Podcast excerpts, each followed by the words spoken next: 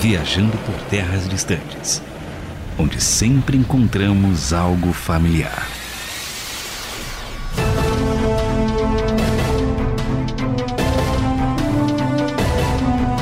Eu sou o André Castilho falando diretamente de um seriado de TV da década de 1980, ou 1960, ou 1970, ou 1990, ou 2000, o que você quiser. Sou o Carlos Pelerran e estou falando do Multiverso da Loucura, o filme de zumbis. Eu sou o Felipe Rissato e estou falando direto de Madripoor. Boa! E ele tava. E ele queria ter visto o caolho, mas não foi dessa vez. Exato. não foi dessa vez. Em meio às loucuras de um multiverso que finalmente busca unir todos os personagens que estavam repartidos em diversas produtoras de cinema, temos elogios, críticas e expectativas para a fase 4 do universo cinematográfico da Marvel. Vamos lá. Eu tive um relacionamento com o MCU por um bom tempo, mas foi rompido. foi eterno enquanto durou. É, eu acho, que agora é difícil lembrar, mas eu acho que eu fui com o Homem de Ferro 1. É que alguém lembra o ano do Homem de Ferro 1? 2008. Nossa, 2008 era Você muito... tinha quantos anos em 2008, cara? 2008, faz a conta aí que eu sou ruim de matemática, nasci em 96. Talvez tinha 12 anos. Acho que foi esse. Mas que eu lembro mesmo, acho que Capitão América. Capitão América foi o primeiro que eu vi de verdade. Falei, o nossa. Primeiro Vingador? Isso. Que é o primeiro filme dele. Muito bom. Eu gostava bastante naquela época, eu acho que foi assim, inovador pros filmes que a gente tinha de herói, né? Super Mario, Dragon Ball Z. não era, mas isso não era filme de herói. O que você tinha de herói era X-Men, você tinha a DC Reinava, você Com tinha o Nolan. Nolan, tava o Nolan, já tinha sa- já tinha sido os três do Nolan, ou tava tava não, pra ta- sair tava o pra sair o Cavaleiro das Trevas, o segundo. Diferente do nosso convidado aqui, eu não era fã de Batman Forever e essas coisas.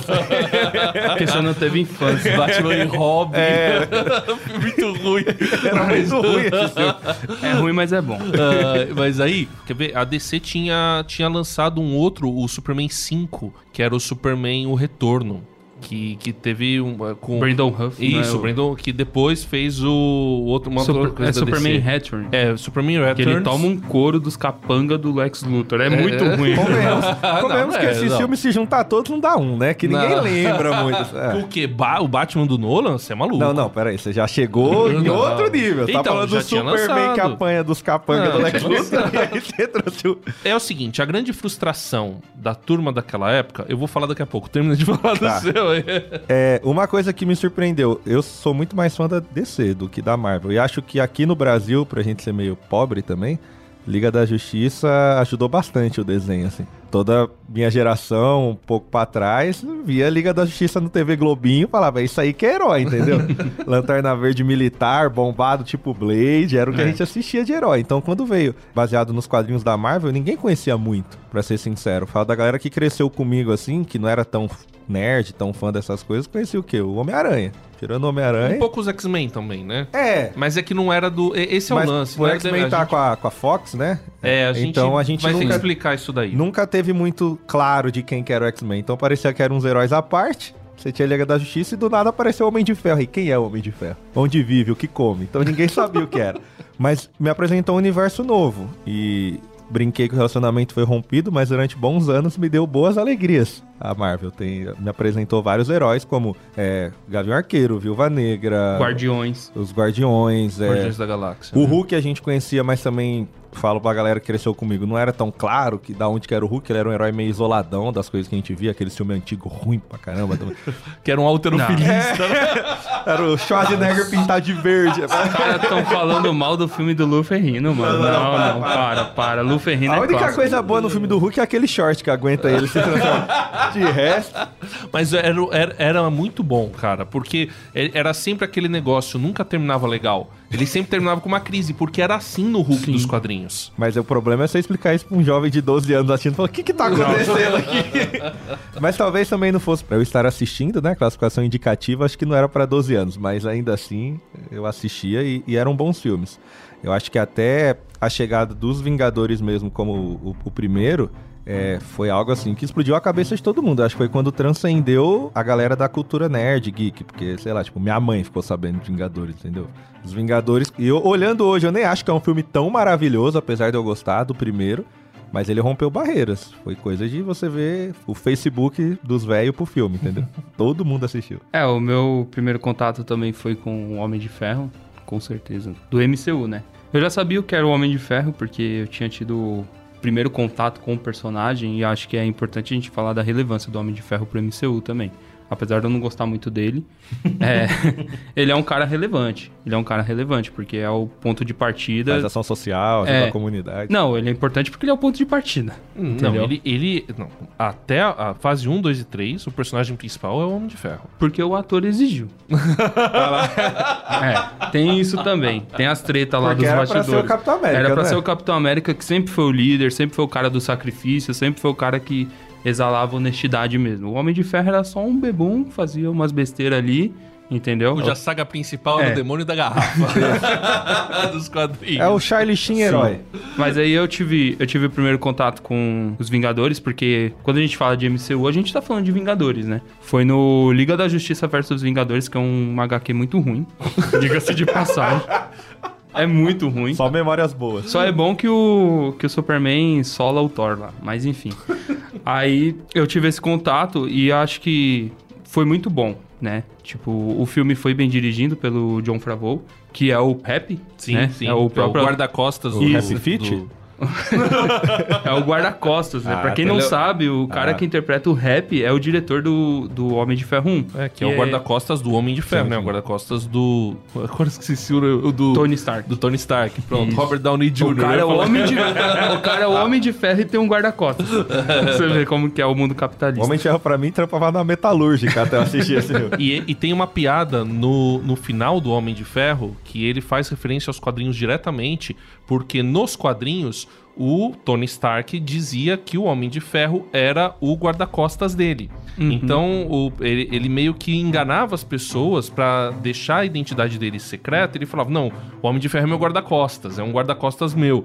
E ele faz essa piada. Ele começa falando que é o guarda-costas, mas no final ele quebra isso e fala: Não, eu sou o Homem de Ferro. Que é um final espetacular. Sim, sim, de um legal. E aí eu acho que, tipo, o filme me marcou muito porque eu assistia X-Men Evolution, passava o desenho. Muito bom. E a gente tinha aquela expectativa de ter um filme bom da Marvel, e não tinha, porque X-Men também é ruim demais. Teve a tentativa do Quarteto Fantástico, que também era ruim. Nossa, o Quarteto Foi Fantástico. muito ruim. Mas meu o. X-Men 2 é, é, é aceitável, não gosto. cara. Eles isolam o Ciclope. Tem não um que é gosto. melhorzinho, eu não tô lembrando qual, mas acho que não sei se é o Não, dois. depois o Dias, Dias de um Futuro, Esquecido É, também é, é bom. bom. Não, mas bom. o E o- 2 é, eu acho interessante. Logan também é bom. Não, Mas- o, Lo- o Logan é clássico. Logan O é- é muito bom. O Logan é muito bom. E aí você teve tentativas com Demolidor, com o Ben Affleck, que foi horrível. E Ah, a falar que na época. Electra também foi muito ruim. E teve um, um Hulk E antes. teve um Hulk com Eric Bana. que ele, ele socava poodles Exato, e pitbull. Mano, era... Mas aquele eu gostava. Eu era criança, eu me divertia com A aquilo. gente gostava de coisa ruim, mano. A única coisa que a gente tinha, tinha de bom, assim, era o Homem-Aranha. Tô falando da Marvel, né? O Homem-Aranha que, graças a Deus, o Michael Jackson não comprou os direitos autorais porque ele queria interpretar o Homem-Aranha. Ia ter um Moonwalk, Sério? ia ser louco. É, aí... Imagina! Ai, ai, cara. Ia, ia se passar toda na Terra do Nunca. Neverland. Enfim.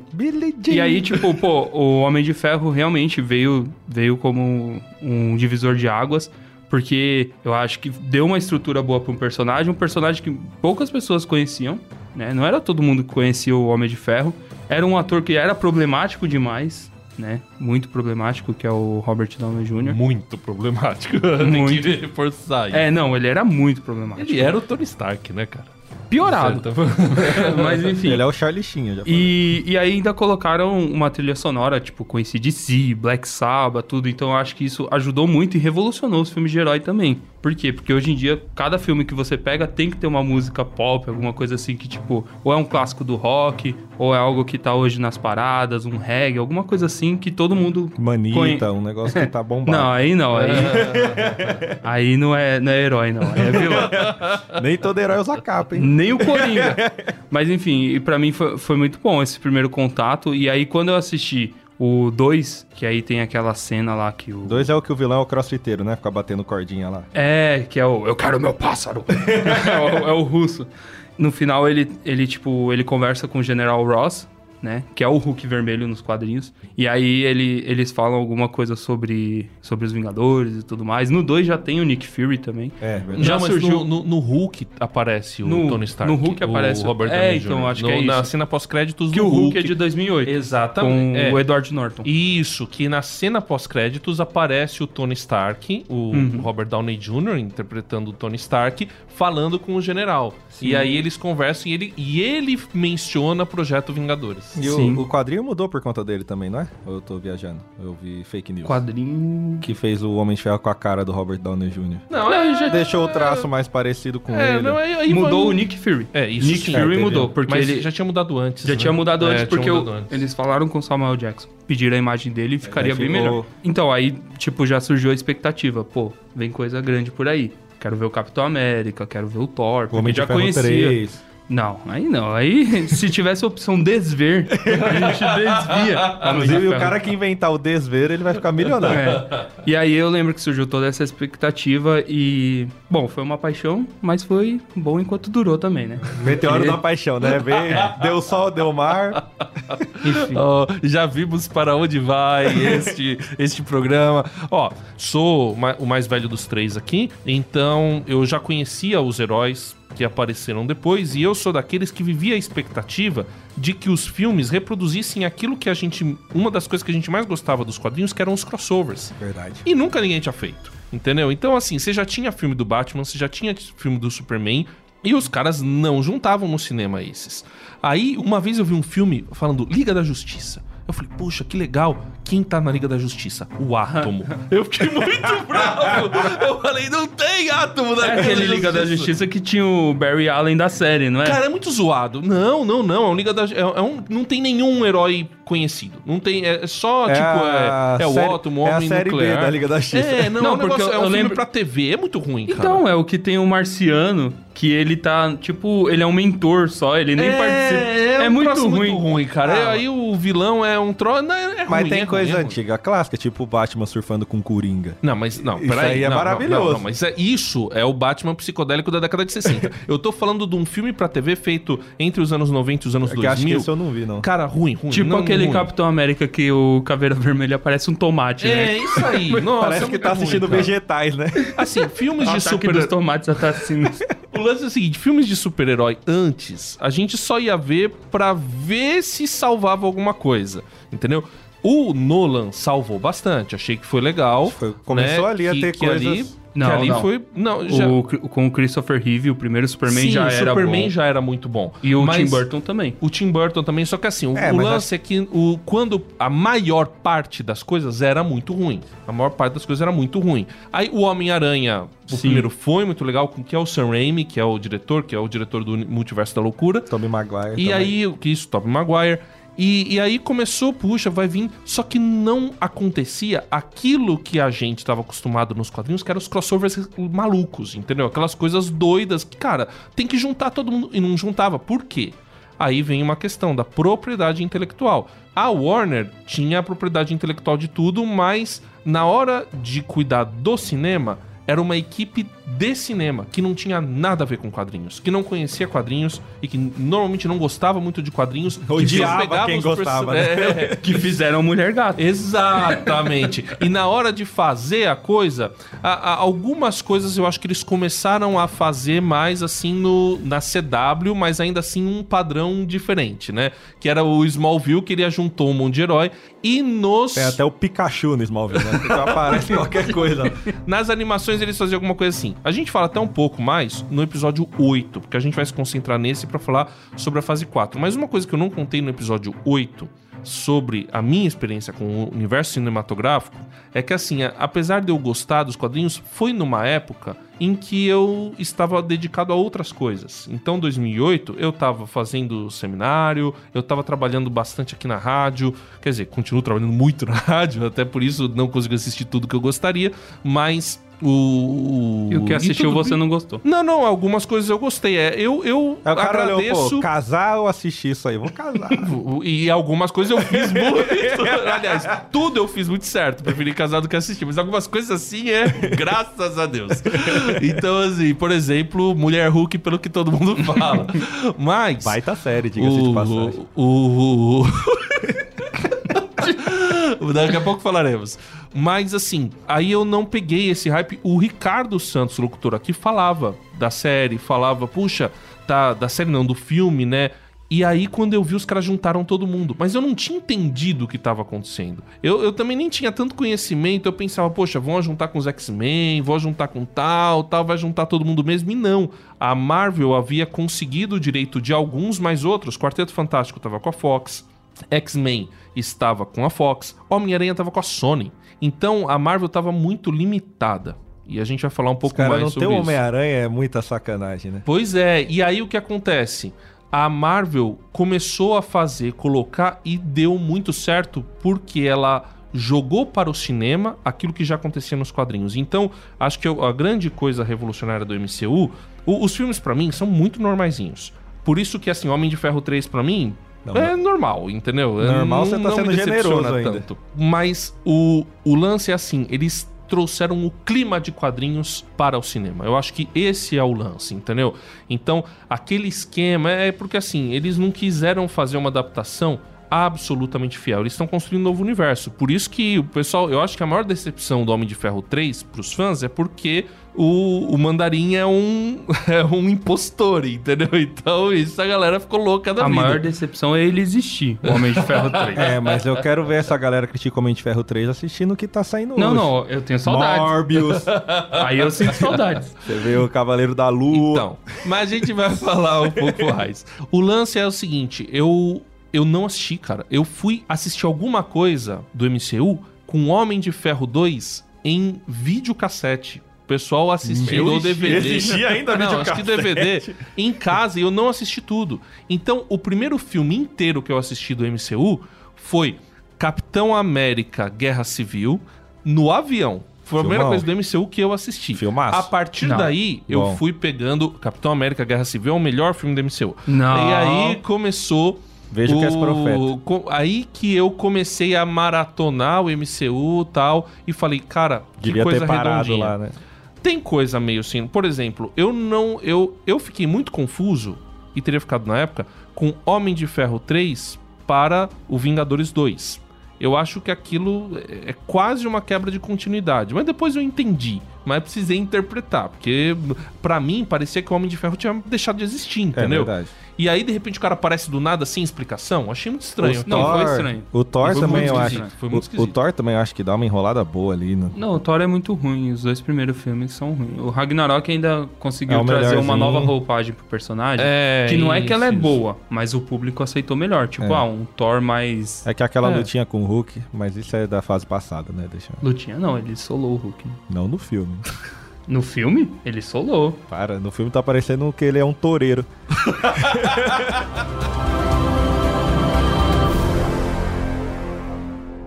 Bom, vamos lá dar um panorama geral aqui sobre a fase 4 do MCU. Então, só para o resumão das primeiras três fases do MCU, que na verdade é uma grande saga, que é a saga do infinito. Vamos lá, é... Bom, a Saga do Infinito, todo mundo sabe, ela começou a ser construída lá no... No primeiro Homem de Ferro, ela já começou a ser construída ali, porque já tinha indícios do, do crossover.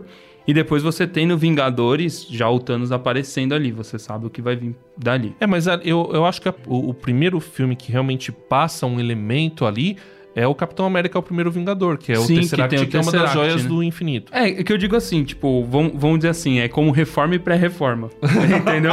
já tem a, já tem a pré-reforma ali com o Homem de Ferro, porque ele já tá mais ou menos construindo aquilo que vai ser a base da, da equipe de heróis que vai enfrentar o Thanos. Se bem que depois, né? Tem um, É, mas, um monte. mas acho que é engraçado que o pessoal não botava muita fé que eles colocar o Thanos logo de cara também pra lutar com eles, né? Porque queimou uma bala boa, né? Você queimar Ah, o É, Thanos. é, eu, eu imagino, assim, isso é uma coisa interessante do MCU, porque os filmes de heróis todos anteriores, eles apresentavam um vilão pra morrer naquele filme. Sim, O que era um problema. Já mudou com o Nolan, que no Nolan o Coringa não morre. não morre. Ele é preso. E ele ia voltar no Cavaleiro das Trevas Ressurge. Mas aí ele Pois morreu. é, é, mas aí o, aí ele morreu. o ator morreu mesmo. A vida real pregou uma peça. né? Então, aí o que acontece? Tem toda a guerra com Thanos e tudo mais. E aí a gente conhece, né? O sacrifício primeiro da Viúva Negra pra conseguir a joia. Todo mundo esquece, né, que a Viúva Negra morreu se sacrificando também pela causa, No né? lugar do Gavião No Arqueiro. Gavião, Que no lugar do errada, Gavião né, Arqueiro. meu? Deixar... Pois é, o Gavião Arqueiro podia Ah, morrer, Gabriel Arqueiro, pra terminar naquela Aquelas- série, podia ter morrido. ter morrido. Cara, eu gosto do Gavião Arqueiro como personagem, cara. Não, de eu acho, eu acho ele legal, mas Eu é- acho ele- a Viúva Negra é melhor. Ele é aquele aluno da turma do fundão, mas que não tem relevância na turma do fundão, Não, sabe? É aquele que mano. apare- faz a piadinha e some, tipo, meio mestre É. dos magos. Cara, o Gavião Arqueiro é muito fera, velho. No quadrinho. Sim, mas até como personagem, ele é bom, cara. O, Ele o é cara- meio Marquito no filme.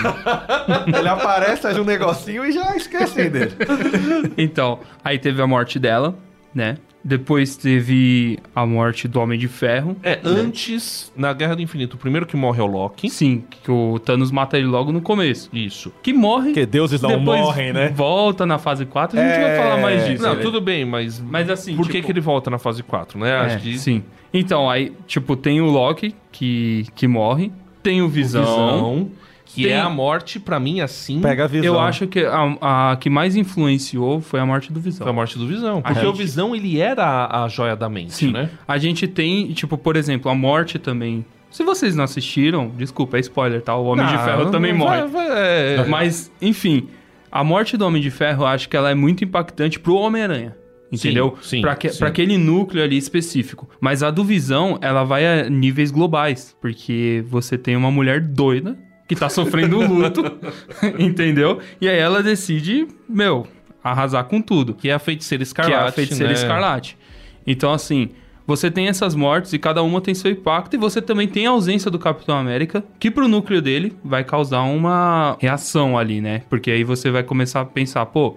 E agora? Precisamos dessa imagem do herói, muito né? herói o sentinela boca, da liberdade e tal. E aí você tem muito aquela questão do Bucky e do Falcão, né? Que, eu que é acho refer- Porque é Sim. aquele negócio, né? Você pega quais eram as referências, né? A referência do Homem-Aranha era o Homem de Ferro. A referência no, no próprio Guerra Infinita e no Ultimato, a Viúva Negra se tornou a referência dos Vingadores. O Capitão América era a referência do Falcão e do Bucky. Fora que ela era do Soldado referência do. Hulk só também, né? Que era só o É, cara é, exatamente. O Hulk também tinha ela como referência. Obrigado, obrigado. E o, o Loki, é engraçado que a relação dele, eles mudaram um pouco. que Ele é o grande. Nos quadrinhos, ele é o grande vilão do Thor. Sim. Ali E ele virou meio que um como- anti-herói ali, né? É, Tá- uma coisa assim. É o Zé Curubu, diferente, né? O malandrão. Sim. E aí tem todas essas questões das mortes, né? Então, a do Loki, como você bem falou, ela traz um peso muito grande pro Thor. E parece que o Thor entra numa depressão profunda, né? E pro público, né? Que ela é ele- uma morte impactante no filme também. Quando Sim, ele... porque ele tem que destruir o planeta, né? Lá no, no final de Ragnarok ele tem que destruir o planeta lá pra, pra acabar com a irmã dele. Daí depois ele perde o irmão dele. Só coisa fácil, né? O irmão morre, tem que matar a irmã e... Aí ele perde Casos ele de perdeu, família. Ele perdeu o martelo dele, que a gente descobriu que tem sentimento. ele depois.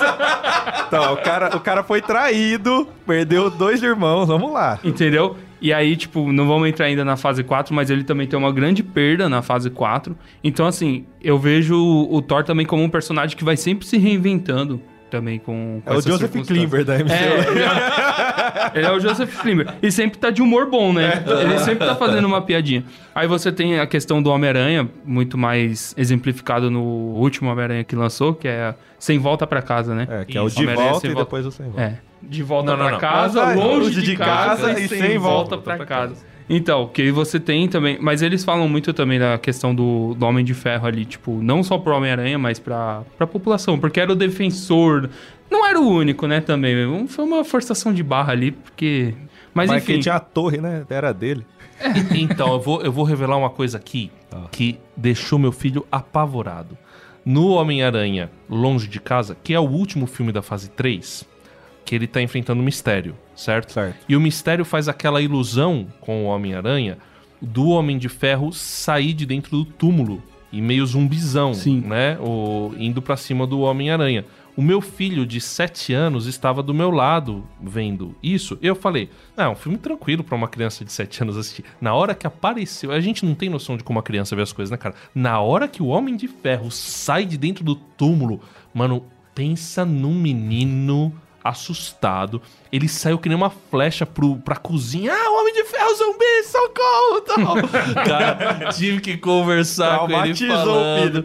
Filho, isso daí é uma ilusão que o mistério fez. E no fim das contas, isso é só um filme. Eles fazem isso com o computador. Fui explicando pra ele e tal. E deixando ele também falar e botar pra fora. Então, assim, é engraçado que pra gente algumas coisas Sim. são muito bobas, mas a criança Pra tem um criança, outro não. olhar sobre aquilo. E aí é interessante, porque, tipo, teve esses acontecimentos, teve o blip também, né? Isso. Que é- explica pra gente o que, Sim. que é o blip, né? o blip foi o estalar de dedos do Thanos, né? Que ele falou, ó, você deveria ter acertado minha cabeça, ele falou pro Thor, né? Aí o Thor falou, opa, foi mal. Aí, aí ele vai lá e dá o blip, que é o estalar de dedos, Lembra e aí... o Thor me- é caolho também, né? Sim.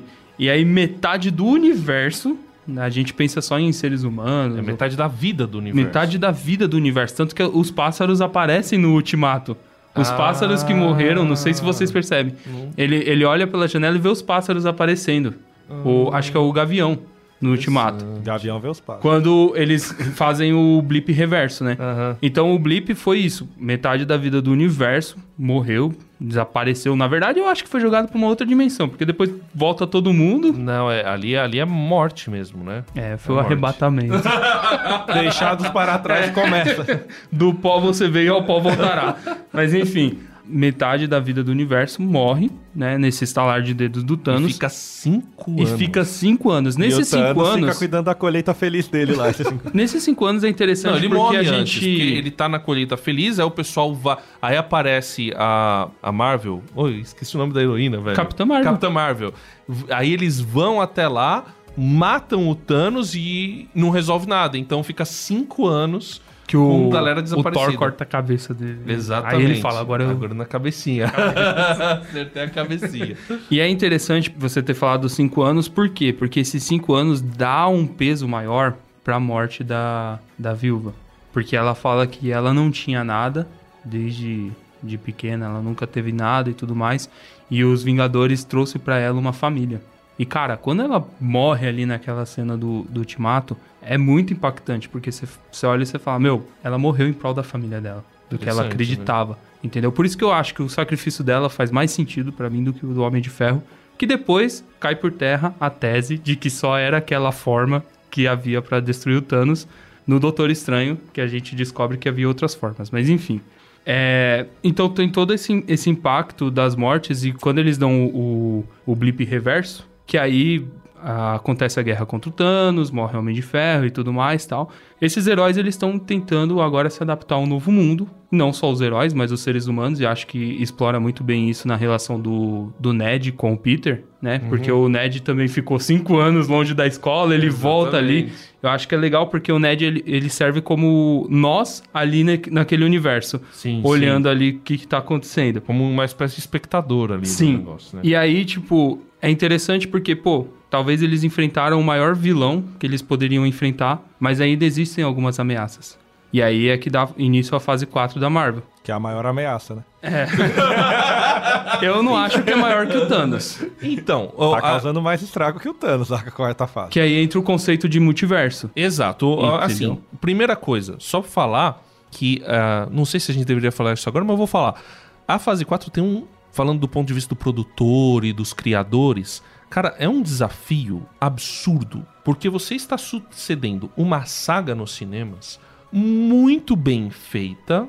Assim, não vou dizer que é perfeita. Tem muito problema. Vocês falaram Homem de Ferro 3. Pra mim, o Thor 2 é um dos filmes mais fracos de toda. Sim, sim. Entendeu? É Não, eu- bem fraquinho. Eu acho que ele é o é pior elfos, né? ou no mesmo nível de Homem de Ferro 3. É, então assim, tem, tem muita ah, mas eles fraca. mostraram que dá pra piorar o Thor.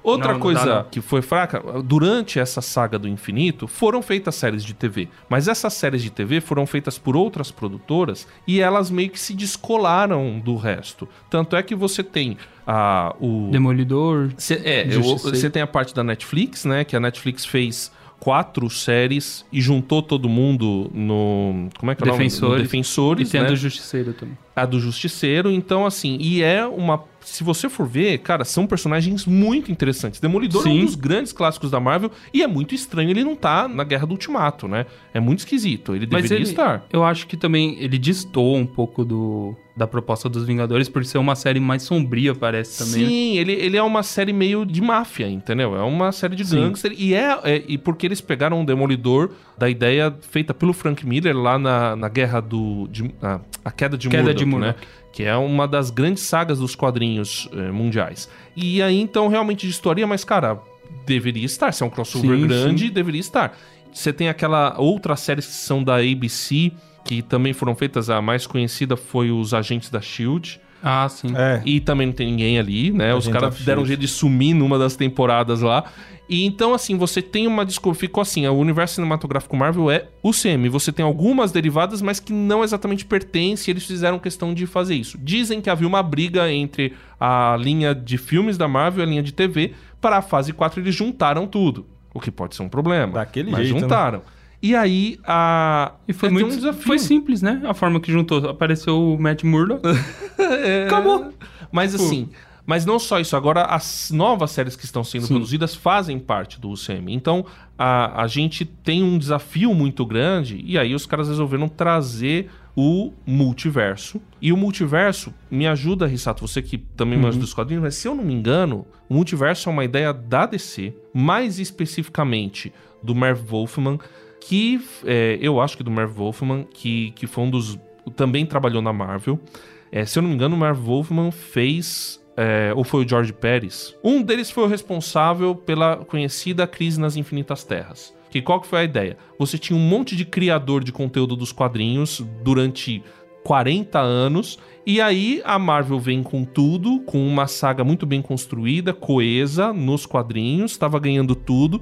Eles chamam gente que estava na Marvel, que era o Marvel Wolfman George Pérez, e esses caras fazem os Novos Titãs. Os Novos Titãs são um sucesso e falam, gente, a gente quer juntar tudo pra construir coisa nova aqui na DC. Então precisa juntar todos os, multi- os universos aí paralelos que tem. Dizem que tinham tipo uns oito super-homens. Meu Deus. É. Tinha. E aí eles fazem a Crise nas Infinitas Terras, que é a ideia de juntar todos os multiversos. E aí eles rebutam tudo e criam uma nova saga, que é a saga pós-crise, a partir da década de 80, que tem grandes clássicos a partir dali, que é tudo mais ou menos unido. Depois eles vão reunir de novo, mas tudo Aí bem. depois ele faz os Novos 52. Isso, e aí E aí, depois vem o Rebirth. O Rebirth, isso. Então eu acho que esse conceito do multiverso nos quadrinhos é algo da DC. E que a Sim. Marvel pegou emprestado porque também começou a ter conteúdos que não se ligam diretamente com os quadrinhos. Então você tem a série de TV que a Fox fez dos X-Men, que é um clássico. Você tem filmes, você vai ter um monte. Aí a própria Marvel lança outras linhas de quadrinhos como Ultimato Sim. e outras 2077. É o, é o né. Ultimate, Terra 616. Tipo, tem diversas linhas de temporais, digamos assim, que estão, tipo, fora dessa realidade deles. E que, é, que a realidade é meia alguma coisa. 616. Né? 616, que é a 616. realidade dos Sim. quadrinhos. Esse conceito de, de multiverso, ele é mais antigo do que as crises ainda. Porque quando você pega lá na, na Era de Ouro, quando surge o Superman, o Batman e tudo mais, eles ficam ali do- durante um tempo e aí há, há um reboot para a entrada da Era de Prata. Nesse reboot, aquela Terra, eles, eles Que é falam a assim, Terra ó, 2, né? é a Terra 2. E agora começa a Terra 1. Então esse conceito de multiverso, ele é mais antigo ainda do que a gente imagina. Mas é da DC Sim, mesmo. é da DC Quer Comics. dizer, tá DC certo, Comics multiverso é um conceito físico, né? Tem gente É. que acha que existem universos paralelos diferentes. Em, ou em algum universo eu sou presidente do Brasil, por exemplo. Então tem. confia, confia. É, tipo, é, é mais um conceito de que existe um outro universo. Além Isso. desse, as séries da CW conseguiram explorar essa questão de uma forma anterior à, à Marvel que dá pra gente compreender melhor também. Exato. E aí, eu coloquei isso daqui. É, que é quem faleceu foi o George Pérez. Foi o George Pérez, ele foi desenhista e morreu. E mas o, o escritor era o Marv Wolfman, né? Que é uma mente muito criativa por trás da crise das infinitas terras e dos novos titãs também. Agora, o lance é que a- agora a Marvel pega esse conceito. Por quê? Porque a Marvel, a Disney comprou a Fox e tem um contrato com a Sony. Então a- eles têm que pegar toda aquela propriedade intelectual que foi feita com a Marvel antes e de alguma maneira reaproveitar isso. E aí que entra o conceito de multiverso. A única maneira é, no conceito de multiverso, conseguir reaproveitar tudo isso daí. Mas o multiverso é um conceito físico antigo que diz que existem universos paralelos com as mesmas pessoas que nós, mas com é, destinos diferentes e cada universo é, é uma grande viagem, né? Poderia se ligar Sim. pelos buracos de minhoca, que é o conceito que vem da teoria da relatividade. E aí o Vai pessoal embora. pega, joga isso nos quadrinhos para poder aproveitar conteúdos.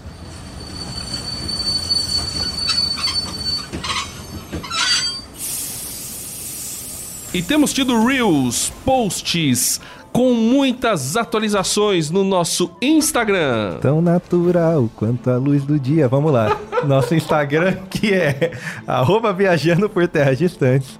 Nosso Twitter, que é viajando TD. E Isso. o nosso e-mail, que é viajando por terras distantes, gmail.com. Mande lá é, o seu palpite, sei lá, de quem vai ganhar a Copa ou de qual será o último episódio da temporada, que a gente tá perto, hein? Tá perto, o último episódio da temporada, que nós fazemos a temporada de março a janeiro. Então. Calendário europeu, né? Desculpa aí. É quase.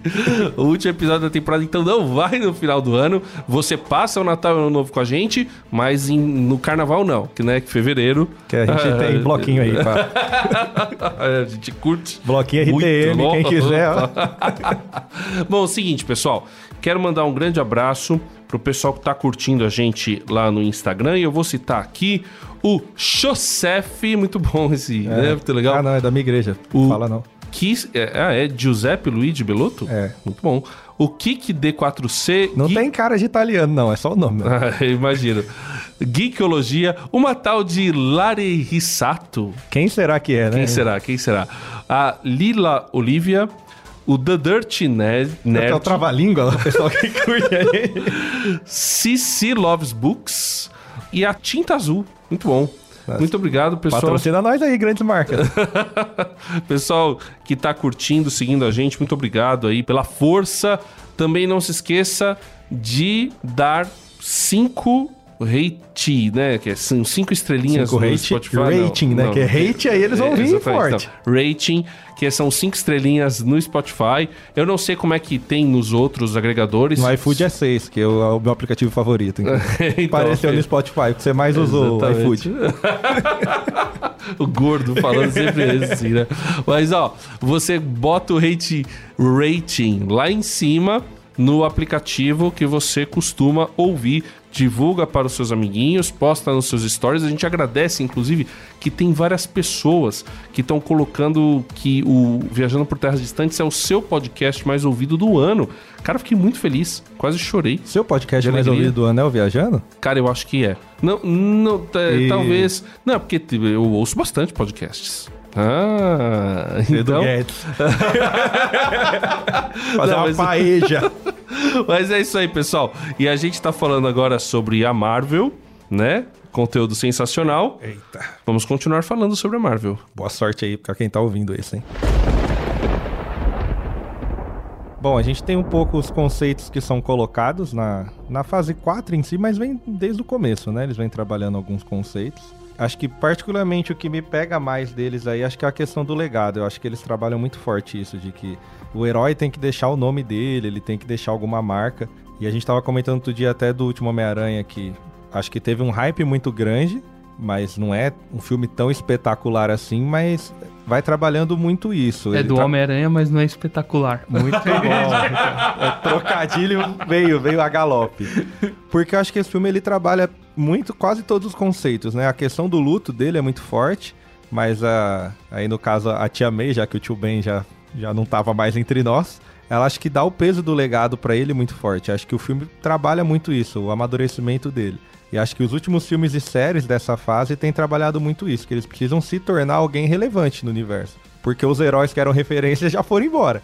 Então sobrou a galera que ninguém dá muita moral. Mesmo o Homem-Aranha a gente gosta muito, mas no universo ele é só um moleque que nem pra faculdade sabe ir direito ainda, tem que pedir ajuda. Então acho que isso é muito forte e acho que por isso que ainda comunica com a nova geração, porque ele tá trabalhando conceitos que que tá na vida do jovem comum. É, lidar com perdas, lidar com desenvolvimento, se eu vou ser alguém na vida, se eu vou deixar alguma referência. Então ele trabalhando temas bem humanistas, assim, acho que isso ainda tem segurado um pouco o público. Esse filme do, do Homem-Aranha, na verdade, os dois, né? Os dois últimos. Um é interessante porque ele tá sofrendo luto. Que é o longe ele- de casa. que é o Longe de Casa, que ele tá sofrendo o luto do Homem de Ferro, e aí ele tenta, de uma certa forma, dar continuidade no legado do Homem de Ferro, o que eu achei muito ruim. Porque. Não, sim, ele é o Homem-Aranha. O Homem-Aranha, o André sabe, ele acompanha os quadrinhos e tudo mais. Cara, ele é o, o personagem ápice da Marvel, entendeu? Ele é tipo o cara, entendeu? Ele não precisa ficar se prendendo a ninguém. Já esse, esse novo filme, que, que tem os outros dois Homem-Aranha, é interessante porque ele entende o legado dele. E agora ele não tem que dar continuidade, tanto que nem quase. Acho que nem cita praticamente o Homem de Ferro, só numa questão ou outra da base que eles vão lá, que é, era uma antiga base do, do Homem de Ferro e tudo mais. Mas ele, ele dá continuidade agora no legado que ele aprendeu com esses caras e que agora ele tem uma emancipação daquela imagem de um. Não, eu tenho que seguir esse cara aqui, que é o Homem de Ferro e tudo mais. E ele entende que agora ele tem o próprio caminho dele a ser trilhado. Assim como o, Homem-Aranha do Tobey e do Andrew, ele fala: Não, eu tenho que ser o cara agora. Tanto que ele, tipo, abre mão de amigos, do amor dele, de em muitas coisas, porque ele sabe que agora ele tem que ser adulto. Chega desse chilique, porque eu não vou entrar na faculdade, eu vou mudar todo o universo. Não. Não passei no Enem. É, não passei no, no Enem, eu vou mudar todo o universo. E aí eu acho interessante, porque assim, eu entendo a relação dele com o Homem de Ferro, tipo, uma, uma coisa meio ali de, de ausência, porque a gente não tem um tio Ben nesse universo, o que eu achei também um erro, porque o tio Ben é um cara muito importante na vida do, do, do É o- Peter. É o pai pra ele. né? Entendeu? Mas você tem a Tia May, que de uma certa forma, o. Eu acho que quando ele perde a Tia May ali no, no filme, aí abre os olhos dele, tipo assim, meu, olha as consequências dos meus atos. Tia May Entendeu? crossfiteira, né? É. Essa tia May dele aí já é mais... Porque até então ele tinha mudado todo o universo, né? Tipo, os vilões estão aqui e tudo. Não, eu vou consertar, eu vou dar um jeito. Mas quando isso atinge ele propriamente, aí ele fala: Não, peraí, é hora de mudar. E ali eu vejo a emancipação. Tanto que no final, quando ele sai pulando os prédios lá de, né, de Homem-Aranha com aquela frase marcante dele, eu falo: Poxa, realmente, agora o, o personagem amadureceu e ele tem essa emancipação. Então é importante o luto que ele tem pelo Homem de Ferro, mas a construção do próprio legado dele. Ele entende que, tipo assim, eu não sou o Robin do, do Tony Stark. Eu sou o Homem-Aranha. E eu acho que isso foi muito legal pra essa fase 4 da Marvel. É o que tem de bom nesse filme, inclusive, né? Ah, os outros dois Homem-Aranha também, o É. Duende Verde que tá muito bem no filme. Então, acho- o- isso é um negócio que se liga, falando, só voltando um pouquinho na questão do multiverso, porque ó, agora eles precisam trabalhar. Você teve uma saga muito importante que trabalhou as Joias do Infinito. E agora, para poder aproveitar os conteúdos e para poder ligar com o legado que outros filmes e outros conteúdos da Marvel tinha deixado, eles precisam fazer o multiverso para meio que fazer algumas homenagens também e trazer e quase que reconciliar o passado de alguma maneira. Então, nesse sentido, foi legal o Homem-Aranha longe de casa, porque ele trouxe os três Homem-Aranhas, criou aquele hype e tal. Você pode até nem gostar muito do filme, mas teve essa importância de poder fazer a ligação com os outros conteúdos. Assim como o Multiverso da Loucura foi legal só pelo aparecimento do Patrick Swayze lá no...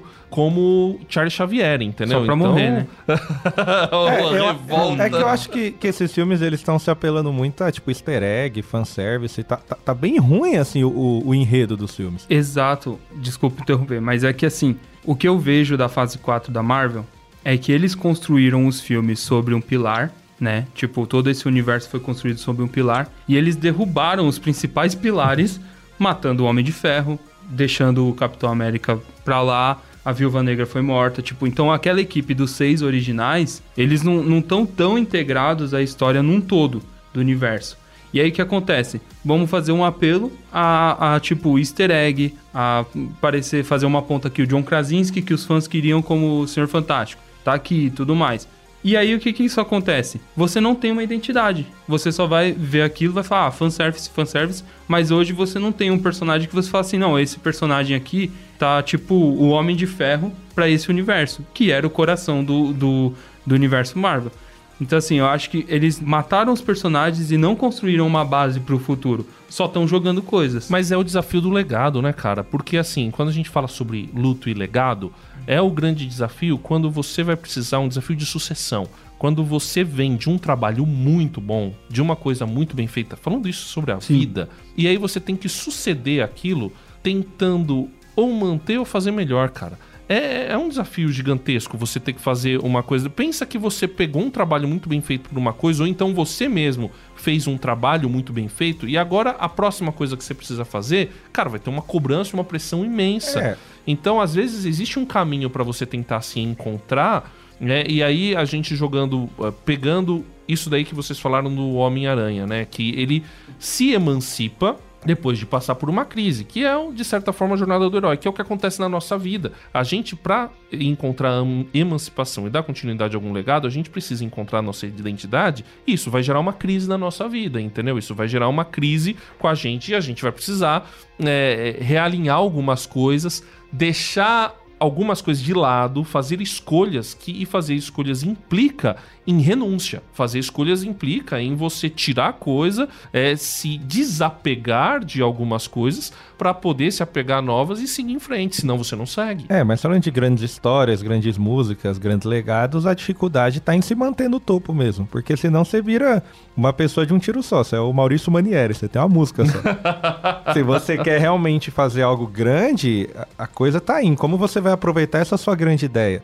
A gente até nos últimos programas estava falando aí de Anéis do Poder, a gente tá falando de uma grande saga que o Tolkien criou, que tem várias eras, várias histórias, e ele manteve o nível em todas. Você vai gostar mais de uma ou de outra, mas é tudo épico.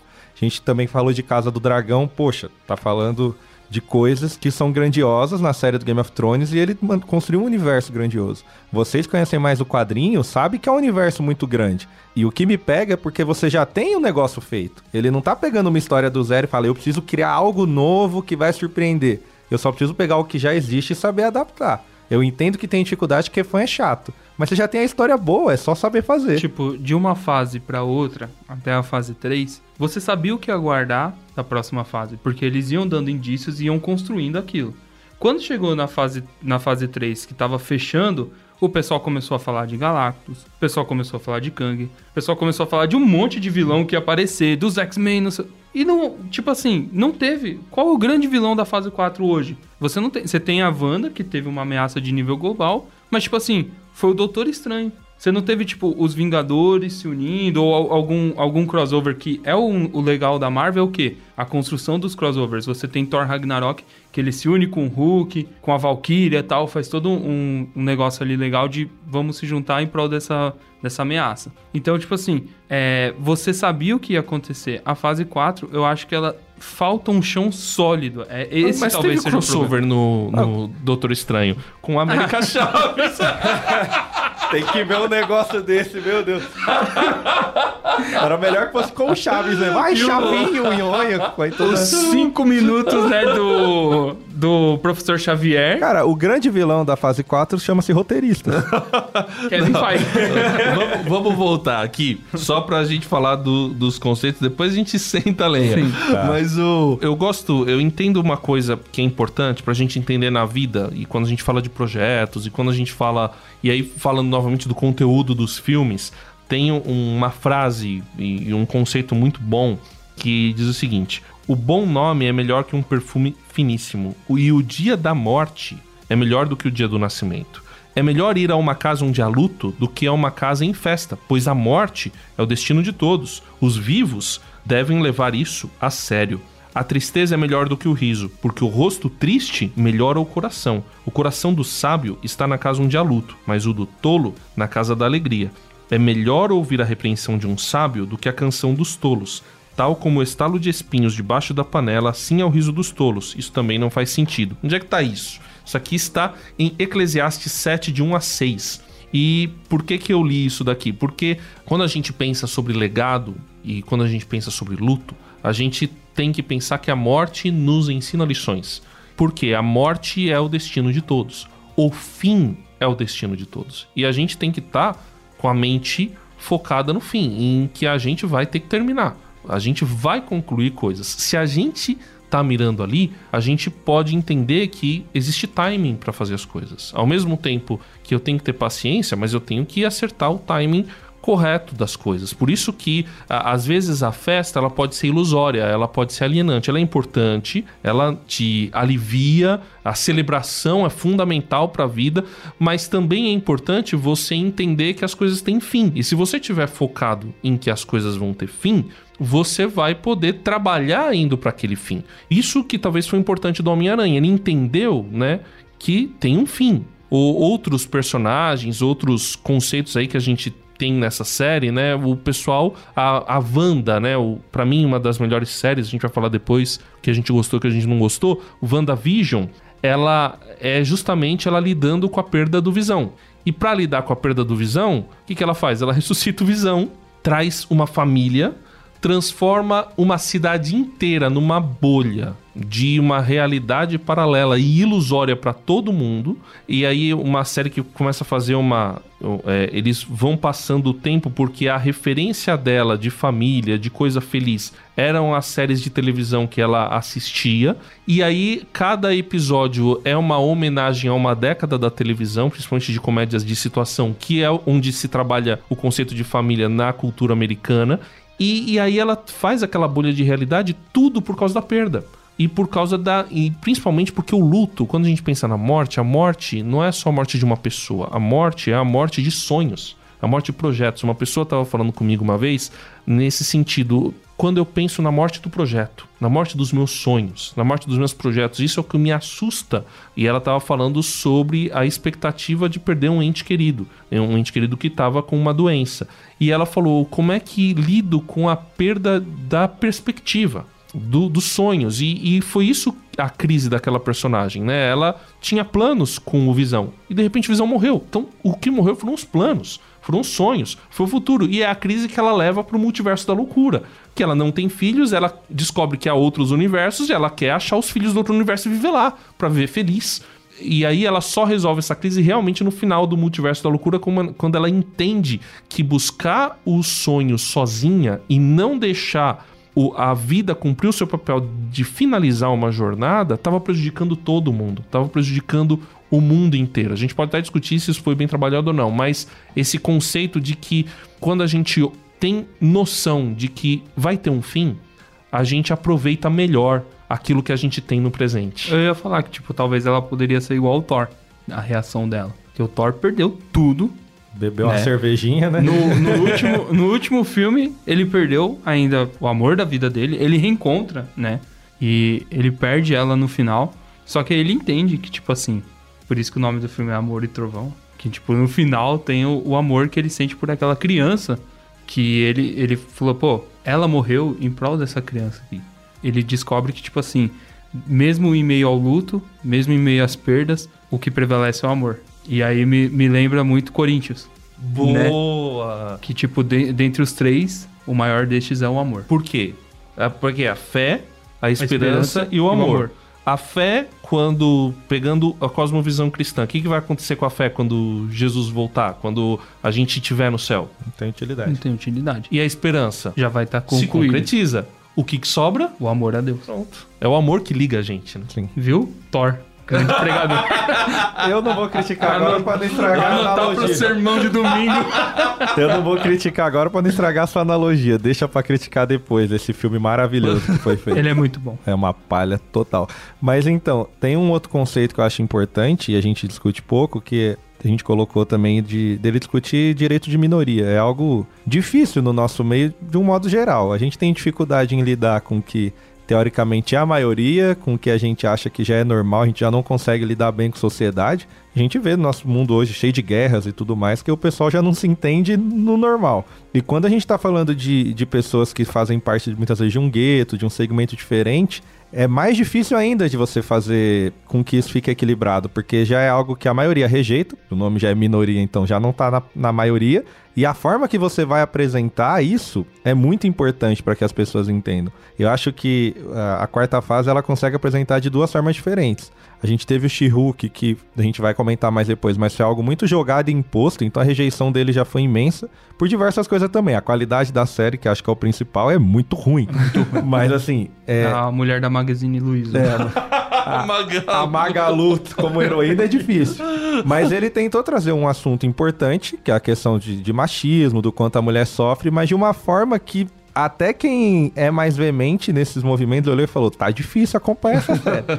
Enquanto a gente teve o do Soldado Invernal, né? Sim, Falcão e Soldado Invernal. Que conseguiu tratar de um assunto também muito importante e de uma forma que você olha e fica refletindo e fala: eles têm razão, a gente não tá fazendo da maneira correta. Por a, a causa dos vilões, você entende. Porque, assim, é, é justamente o que aconteceu depois do blip. Depois do blip, o pessoal fala: não, vamos, vamos aqui ajeitar tudo e tal. Não, mas peraí. Eu, eu perdi minha casa, eu perdi minha família. Eu, eu, eu, eu segui em frente depois dos cinco anos e, e agora querem tentar retomar tudo do jeito que era antes, mas estão prejudicando um monte de gente. Então, quer dizer, você teve uma, uma onda de imigração e agora eles querem reverter esse negócio? Como é que vai ficar isso daí? E é interessante porque tem aquele super soldado negro também, que esqueci o nome dele, que já é um tiozão, que ele é veterano. Sim, Tem sim. ele nos quadrinhos, ele é o primeiro Capitão América, na Sim, verdade. Sim, sim. E aí, tipo, como que ele foi esquecido pela sociedade, tipo, jogado de escanteio, entendeu? Eu acho que, que, tipo assim, a série, ela pegou a essência dos problemas e coloca também o Capitão América, que era pra... Isaiah Bradley. Isso, que o neto dele depois vira o Patriota,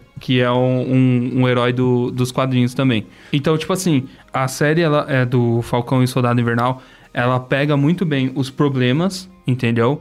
E joga como, como Capitão América hoje, produto do Estado, produto daquilo que, que a gente tem como uma liderança, não o Capitão América no seu ideal, sendo o grande vilão da história. Porque não o Falcão, o outro Capitão América que assume, ele é um genocida, um cara louco, entendeu? Que é uma imagem que tá ali pra, pra reprimir a galera. E Mas- não entender o problema deles. Agora o que eu achei legal na série é porque esse cara passa por uma redenção, né? Sim, depois ele passa, no final ele. É, e é aí que eu sempre entro com esse argumento: de que a gente muitas vezes olha também as pessoas que praticam alguma coisa ruim, como nós praticamos também, e a gente, lógico, temos que julgar se é certo e errado aquilo, mas a gente tem que acreditar na redenção daquelas pessoas. E acho que a melhor forma disso não é simplesmente você ir lá e. Tipo, como a maioria faz, xingar a pessoa. Mas é você conscientizar ela de que aquilo que ela tá fazendo é errado. Eu acho que a série tem muito bem essa mensagem de conscientização. É, eu- teve gente que não gostou dessa parte da série porque acham que foi um pouco lacração e tal, mas assim, eu acho que sempre que traz o assunto à tona é importante, né? É importante a gente refletir sobre isso, porque realmente, quando você vai principalmente no ambiente dos Estados Unidos, é, onde há historicamente uma segregação muito clara, em outros ambientes também, no Brasil você também tem racismo, só que é um racismo diferente, né? Eu, na minha opinião, eu, eu vejo que é, é, é algo diferente no Brasil, só que também tem e é um problema. Quer dizer, você diminuir uma pessoa pela cor da pele dela, pela ancestralidade dela, pela raça que ela pertence, e é algo absolutamente anticristão. Porque na Bíblia, um dos textos mais bonitos está em Apocalipse e diz que todos estarão diante do trono do Cordeiro gente de toda raça, tribo, língua e nação.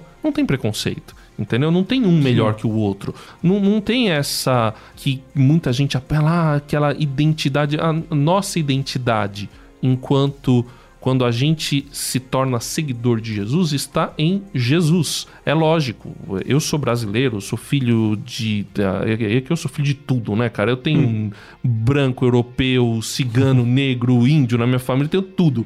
Agora, você tem que valorizar também aquilo que você tem, mas sem deixar que isso seja maior do que o amor ao próximo que a gente estava falando. O que, que foi que vocês Não, porque as piadas que veio não podia fazer.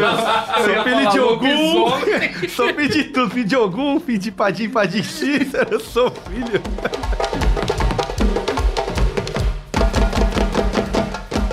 Bom, chegamos agora na parte que interessa, né? Eu vim pra isso.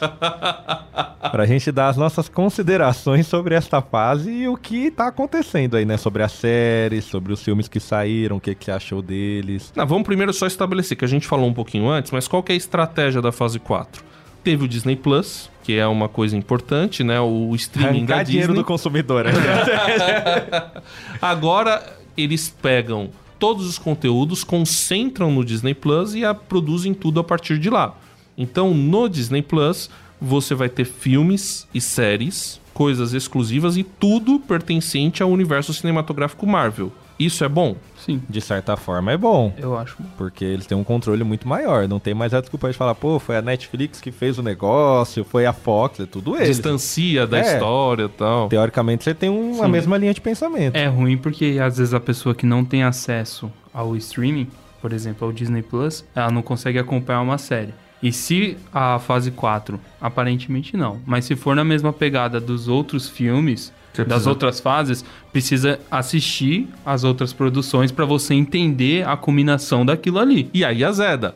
É, Mas pra mim, certa- esse é o grande problema. Mas de certa forma é bom porque a qualidade das séries não tem sido boa, então a pessoa não ter acesso é um livramento. É. Ela Não. tá economizando. Não, mas aí, Cara, mas não aí é de todas. Não, vamos falar. A qualidade técnica da maior parte das séries tem sido boa. Não, sim. Mas é o seguinte, se você tá em, se você tá em dúvida sobre o Disney Plus, Tem assina, 30 dias grátis, né? assina porque tem o Mandaloriano. Entendeu? Tem o Mandaloriano, é bom. Já vai. e ah, mas ele não vale 30 reais por mês, não. Vale. Não, todo Vale, mês não. vale. Não, Só por causa paga do um mês, ué. Mickey, pega meu dinheiro. Não, vamos lá. Mas é óbvio que é uma estratégia comercial, Sim. né? Muito forte e bem feita. Pra que até. dividir se eu posso ganhar tudo? Exato. Mas traz um problema enorme que é o problema dos quadrinhos. Cara, eu não li com tanta frequência os quadrinhos porque eu não sabia por onde começar, cara. E é o problema agora. Porque agora, ah, eu quero acompanhar o MCU. Digamos, alguém que não acompanha o MCU, quero acompanhar o MCU. Você tem que pegar um filme de 2008, assistir vinte e tantos filmes. Na verdade- Pra pegar agora a série, pra pegar no Na verdade, você tem que assistir Homem-Aranha do Sam Raimi, Ex- porque vai Cara, culminar agora na fase exato, 4. Exato. Aí você tem. Aí, ah, não, tem Tomar que assistir aquele remedinho pra, entender. bipolaridade, pra você conseguir assistir ok. Não, aí é Cavaleiro da Lua. É, É. eu acho esse aí também. Não, mas assim, então essa é a estratégia. Agora integrou tudo e meio que te obriga a assistir tudo. E, e no final dos contos vai acontecer a mesma coisa. Sim. Você vai ter que assistir tudo pra poder entender lá no final quem é o vilão, com quem que eles vão combater, né? Quem é o vilão, na verdade? Não, não tem. É o Não que vocês falaram? Não tem mesmo? Por Então, enquanto não tem um. Pelo que, vilão. pelo que aparentou lá no Loki, no What If, é o, o Kang. O Kane? Ai, meu Deus, tem um, um subtítulo dele, meu Deus. Não é o The Watcher. Não. Kang, o, o Conquistador, não é? Ah, tá. O Kang. Isso. Ah, tá. Você mas- ouviu o Bane? O que, que você ouviu aí? Não, eu falei Kang. É, né, que você falou Kane, não foi? É o amigo do Não, eu Rio. falei Kang, o, conca- Ah. o Conquistador. Isso. Pelo que apresentou, parece que ele vai ser o grande vilão dessa fase 4 da Marvel. Entendeu?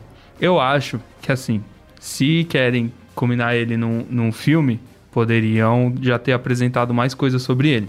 Ou pelo menos dar pontas. Mas ele de alguma maneira apareceu Apareceu no Loki. no Loki. No Loki. Só no Loki. E no What If. No Orif apareceu. É que Sim. eu não terminei o Orif.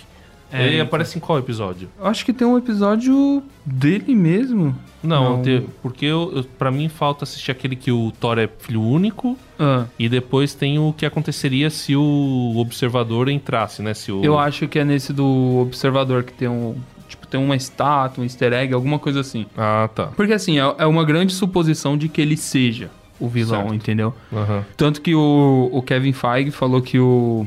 Eu ia falar Verdades Secretas, mas é aquela série da Globo. É o Guerras, Guerras Secretas. Guerras Secretas. Vai ser o maior filme a casa da, das sete da Marvel. vai juntar. Tá. Porque parece que vai juntar todo mundo de novo. Ah, né? entendi. Acho que vai até ressuscitar quem não. Vixe, aí é Quem deixados tá para morto. trás mesmo. É o... Eu, eu acho que tinha que ter o Tom Cruise como Homem de Ferro, né?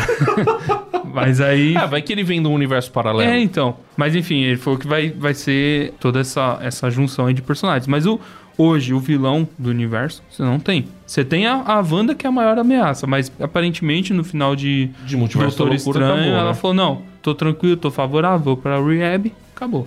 Mas ela se mata? Ela se mata no Não, não, mas Multiverso da não Loucura, morre, né? não. É, não- Ah, Cai aquele negócio em cima Ah, é a dela lá. né? Se ela morreu, morreu com a Não. bigorna, virou desenho, né? Não, se bem que ela não é a prova de balas. Me passou a impressão que é tipo um Sansão ali. O que eu acho acho- que teria resolvido se ao invés daqueles monges usarem flechas, eles tivessem usado um sniper, já, Já teria acabado é. todo o problema do multiverso Mas vamos lá, passa- vamos passar rapidamente. Vamos. Quais que vocês acharam boas? Pra mim, até agora, a melhor coisa que eu vi foi. é, eu não assisti tudo, mas a melhor coisa que eu vi foi WandaVision. Pra mim, assim, em, em vários sentidos, E né? o que mais você achou bom além dela? É... Falcão Soldado Invernal achei legal. Beleza. Achei legal. é, Cara, o resto pra mim, vai, o Homem-Aranha sem volta pra casa também tá razoável. O Longe de casa também. Assim, isso daí, o Viúva Negra eu não achei ruim. Eu achei ok, entendeu? É tudo pra mim foi meio que ok. Não foi uma grande decepção. Eu achei o Thor Amor e Trovão. Nossa. O começo, eu achei que eles estavam meio galhofa demais. E o final parece o começo, né? Mas depois, depois eles, eu acho que eles dão uma acertada tal. Mas assim, achei. O começo achei meio estranho, sabe? O que eu percebo que aconteceu agora é que eles estão sacando que o gênero de super-heróis está no esgotamento. Então, eles estão precisando misturar coisa. E- então, estão precisando misturar gêneros. O Multiverso da Loucura tentaram misturar terror. No Amor e Trovão. Eu tenho medo daquele Mistura- filme mesmo. misturaram comédia. entendeu? Então eu, eu sinto isso daí. Que, e aí você acerta e erra, né, cara? Então, você falou uma palavra interessante, você falou o que você achou bom. bom, É. Bom é o pai. bom. Não, Falcão é Soldado Invernal, você não Não. achou bom? Você achou bom? Não, sim. É, então, por isso que eu ia falar. Eu acho que bom, tecnicamente falando, porque bom é uma coisa. O que eu gostei é outra. Bom. O cara eu assume que acho- gosta de coisa ruim. Não, eu gosto de coisa ruim. Mas o que acontece? Bom, eu achei o WandaVision. Acho que é legal. Tipo, tranquilo, pá. Falcão e o Soldado Invernal é bom. Ok. É bom. Agora, o que eu gostei? Eu gostei de Homem-Aranha, apesar de reconhecer os problemas que o filme tem, porque o filme tem muito problema. Eu gostei de Homem-Aranha. Gostei do Thor Amor e Trovão. Eu... Por quê? Eu cheguei na sala de cinema e falei pra minha esposa: Isso daqui é uma comédia romântica ao som de Guns N' Roses. Beleza? Ela falou: Beleza. E foi assim que Curtiu. eu... Curtiu o filme. É porque eu tenho o lance da expectativa, Cara, né? Ah, É. meu, eu falei pra ele, vai ver Hit, o Conselheiro Amoroso. Comédia romântica.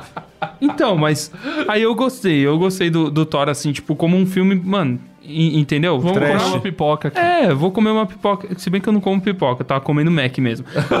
Olha o gordo se entregando. Que é mas melhor enfim. que o filme, inclusive. É. O Pequenos Preços é melhor que Eu tenho o balde, que é o Mionir, tenho lá em casa e tal. Eu go- Não, eu gostei, assim, do filme, mas é, o filme é ruim.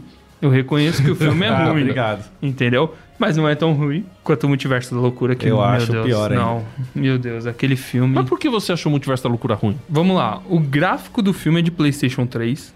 Entendeu? Louco. Não, o filme ele é horrível. As soluções que, que eles dão, principalmente no final. Ei, garota, peraí. Você consegue controlar seus poderes? Ah, é, eu consigo. Ah, tá bom. Então é, vou- isso foi muito zoado. Cara, muito Isso foi zoado.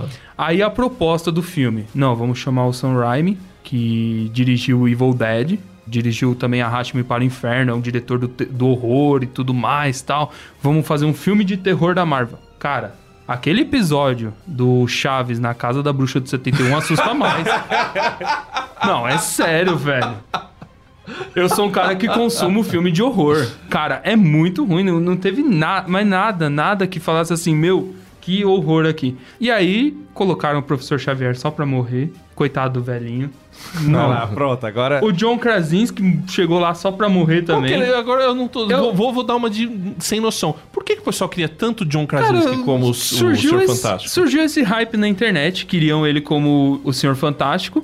E o, a menina lá, a esposa dele, menina, já é uma mulher, me desculpe.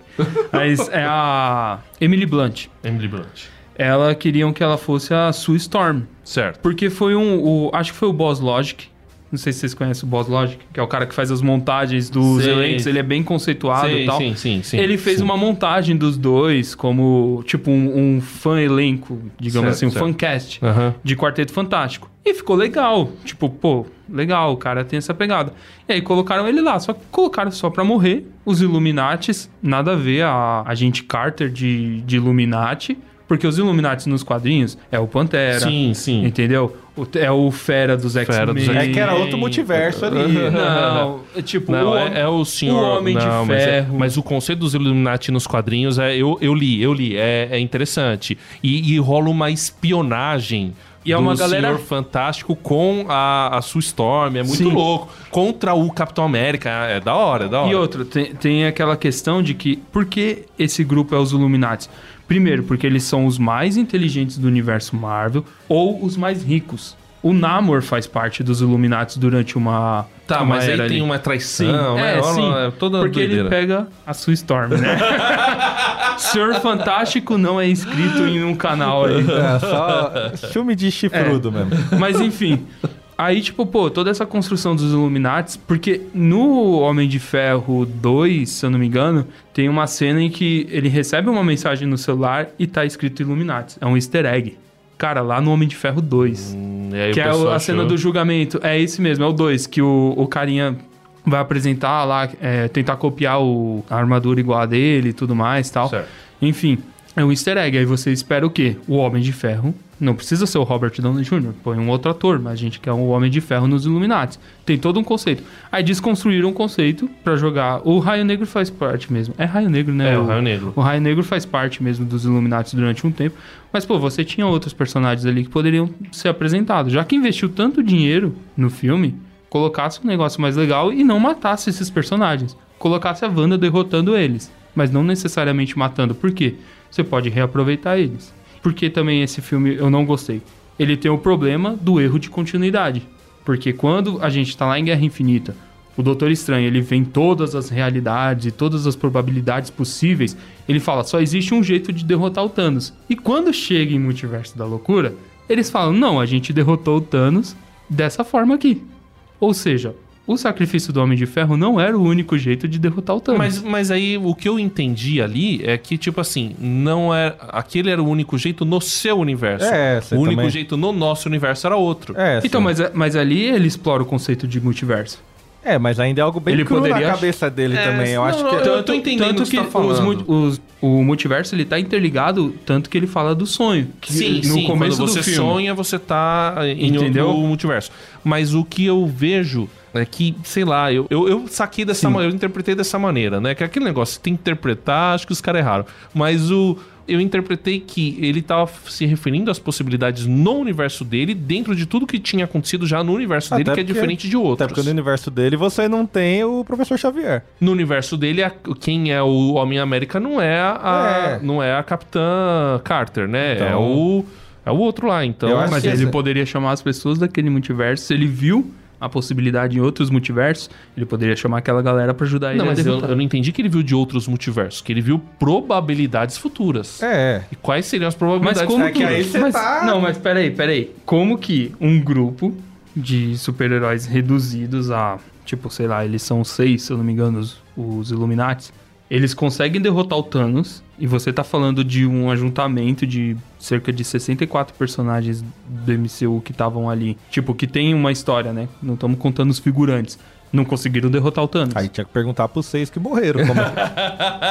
Não, entendeu? tipo, é, é, sei lá. É, mas eles falam, por exemplo, E depois são derrotados pela feiticeira escarlate. É, mas, mas a gente não sabe como é que foi a batalha lá. Eles falam que conseguiram, você não sabe quem morreu, sabe que o Doutor Estranho é um cara que morreu antes. Outro a gente não erro, Sabe. como que eles derrotaram o Thanos, né? E perderam pra Feiticeira Escarlate.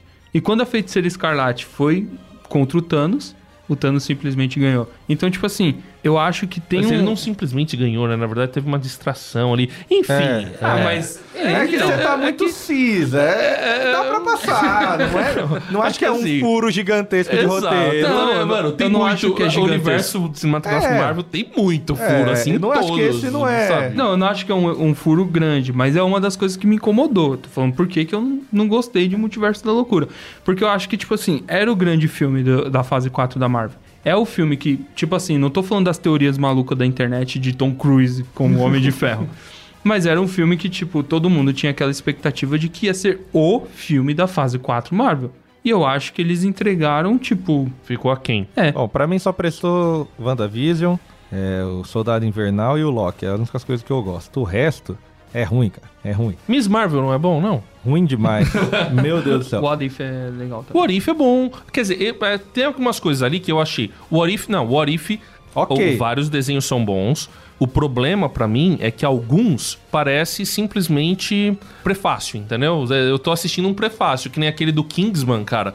parece que vai ter um desenvolvimento legal, de repente acaba. É, Não, não, aparece é, a mina que- lá, que- fala, agora a gente vai ter que enfrentar o Kingsman, que é o verdadeiro vilão. E puf, acabou. Quer dizer, aquilo lá é prelúdio pra algum livro, pra algum quadrinho, pra algum outro filme, pra alguma coisa. Eu acho que é entendeu? ok. O Homem-Aranha é fanservice total. Fui no cinema, beleza. Você tem lá os três Homem-Aranha, legal, piadinha por onde solta a teia e por aí vai. Mas o filme é bem complicado. Ele acho que tem um furo de roteiro gigantesco. Aquele filme. Qual? Ele rodar pra mim, a história é muito fraca dele rodar o filme inteiro pra tomar uma decisão que era pra tomar no começo. Eu entendo o amadurecimento dele, mas pra mim não faz sentido o filme todo basear numa decisão que ele tinha que tomar, aí ele precisa que morre todo mundo, acontece um monte de coisa pra ele falar, é, é verdade. Quando ele, nem ele- ligou na faculdade primeiro. Não, a talvez- primeira opção foi, vou mudar o universo. Tem aquela questão do furo de roteiro, quando ele, ele fala do, das pessoas que sabiam a identidade do Peter. E que são os vilões. Os vilões só vão, só vão para lá porque sabem a identidade do Peter. Só que em momento algum é falado que o Electro, por exemplo, sabia a identidade do Peter. É, eu não sei, é que eu não, Entendeu? não sabia no, no filme Não, dois, não então- sabia. Então, furo de então roteiro. é um furo de roteiro. Furo de roteiro. entendeu? O Dr. Octavius, o Duende Verde Eles também sabiam, beleza. Beleza. O O, Homem-Aranha sabia? Por isso que o, o simbiote do Venom vai pra lá também. Porque sabia. Porque sabe. porque o simbiote ele tá interligado nos multiversos. certo. Não, o Ah, Homem de. Areia, eu acho que no terceiro filme lá, ele, ele O tem hora que Homem ele, de Areia, eu acho que, ele, descobre sabia. antes de- de Porque ele lá. fala do tio Ben. É, Fala alguma Ah, coisa do tio Ben. tá. ele, ele sabia mesmo. Entendeu? Agora, o Electro, eu sei que não sabia. E o Doutor Lagarto lá, o. É o Lagarto. Ah, o lagarto. Doutor Lagarto é, bom. É, porque ele tá sempre de jaleco. mas ele, ele também é, sabia da identidade do Peter, porque ele era amigo do pai do Peter, então sim, tem todo um beleza. desenrolar. Sim. Mas o Electro não sabia. O, o Doutor Estranho eu acho que é um filme ruim. Eu assisti também no cinema, é ruim. Mas eu ainda acho que o Thor consegue ser o pior filme que eu já vi de herói. Você não tinha assim. falado do Shang-Chi? Shang-Chi é bom. Aí lembrei. É que Shang-Chi é um filme tão distoante desse Que universo. você nem Que considera. pra, não, pra mim é um filme, cara, do Bruce Lee. É um negócio, tipo, muito louco, sabe? E bem lembrado, o Shang-Chi é bom. Mas aí vamos lembrar. Porque o Shang-Chi traz o verdadeiro mandarim de volta. Certo. Que é o, o pai dele lá que controla os 10 anéis. Certo, Cara, certo. aquilo é muito bom. E assim, explora também um lado. é, como a gente tá falando aqui de minorias, do social e tudo mais, explora um pouco uma outra civilização, que Uhum. talvez a gente precise dessa representatividade também no cinema. Tá certo que é pra conquistar o mercado chinês? Sim. Sim. E aí é legal porque, tipo assim, ele conserta alguns erros. Por exemplo, o erro do mandarim. certo. Ele conserta, eu achei legal. Mas o. Eu gostei do que eles fizeram com o Mandarim no Homem de Ferro 3, cara. Engana Não, você, o- cara. O, filme do Thor não. é, é um filme horrível. Aí, aí tem que concordar. É um filme de chifrudo mesmo, né? E Não é os que- Eternos? Não, isso aí eu nem, nem comento. Mas, ó, o Thor. O cara. é- Nossa, Eternos. Ó, eu o- não lembrava de Eternos. O Thor, o cara termina cuidando de uma mina que nem é filha dele, é traído pelo martelo. É um filme, é, realmente, é como diz o, o grande youtuber, é um filme de uma cornidão extensa, assim, que não tem como você assistir aquilo em paz. Cavaleiro da Lua, meu Deus do céu, que porcaria foi Mas não é o aquela. Batman da Marvel? Não. É o Batman dos. Não, primeiro que não existe um Batman na Marvel, porque Batman só existe um. A Marvel nunca vai fazer um personagem no mesmo nível. Não, cara, e acho que o que consegue, assim, ser o supra-sumo é o Morbius. Meu Deus. A melhor coisa do Mas o filme... Morbius é da Sony, acho que nem conta É que aí- direito. gente Conta for falar- porque aparece o. É, mas aí tem- tem, por exemplo, O, o- Não é o Gavião. Qual que é o vilão do Homem-Aranha do Andrew Garfield? O... Electro? O lagarto? Não, não, não é do Andrew Garfield, é do Tom Holland mesmo. O... Ah, o Abutre? Isso, aparece o Abutre no final do Morbius. Então aquele filme é uma porcaria, eles ainda ligaram. Ele falou, não, pra mostrar que é nosso, eu vou pôr aqui junto no universo. Mas aí a gente pode falar, por exemplo, de Venom, Carnificina, Tempo de Carnificina, também, que não é um filme tão ruim, É. entendeu? O problema é a média. Comparado, Mas comparado é- com, mas com é os filmes que saíram. O pro- É, Não, MCU. não. É que na verdade é e não é, né? É. Gente- Mas porque- o Morbius é. E a melhor coisa do filme é os morcegos na caverna. Porque o resto... Pô, eu devia ter assistido, então nem assisti, porque eu achei que não era muito MCU, achei que era mais E a Sony. dancinha do Morbius? Lá, o vilão. A melhor coisa do Morbius é o, o Jared Leto, que faz o Morbius, cantando lá na banda dele. Porque ele no filme mesmo... A melhor coisa do Morbius é os créditos. E o futuro? Já que falou dos créditos, e o futuro A dessa... Deus fase- pertence.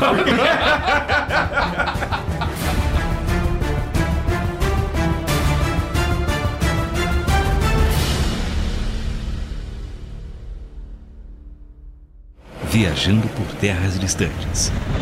é uma produção transmundial.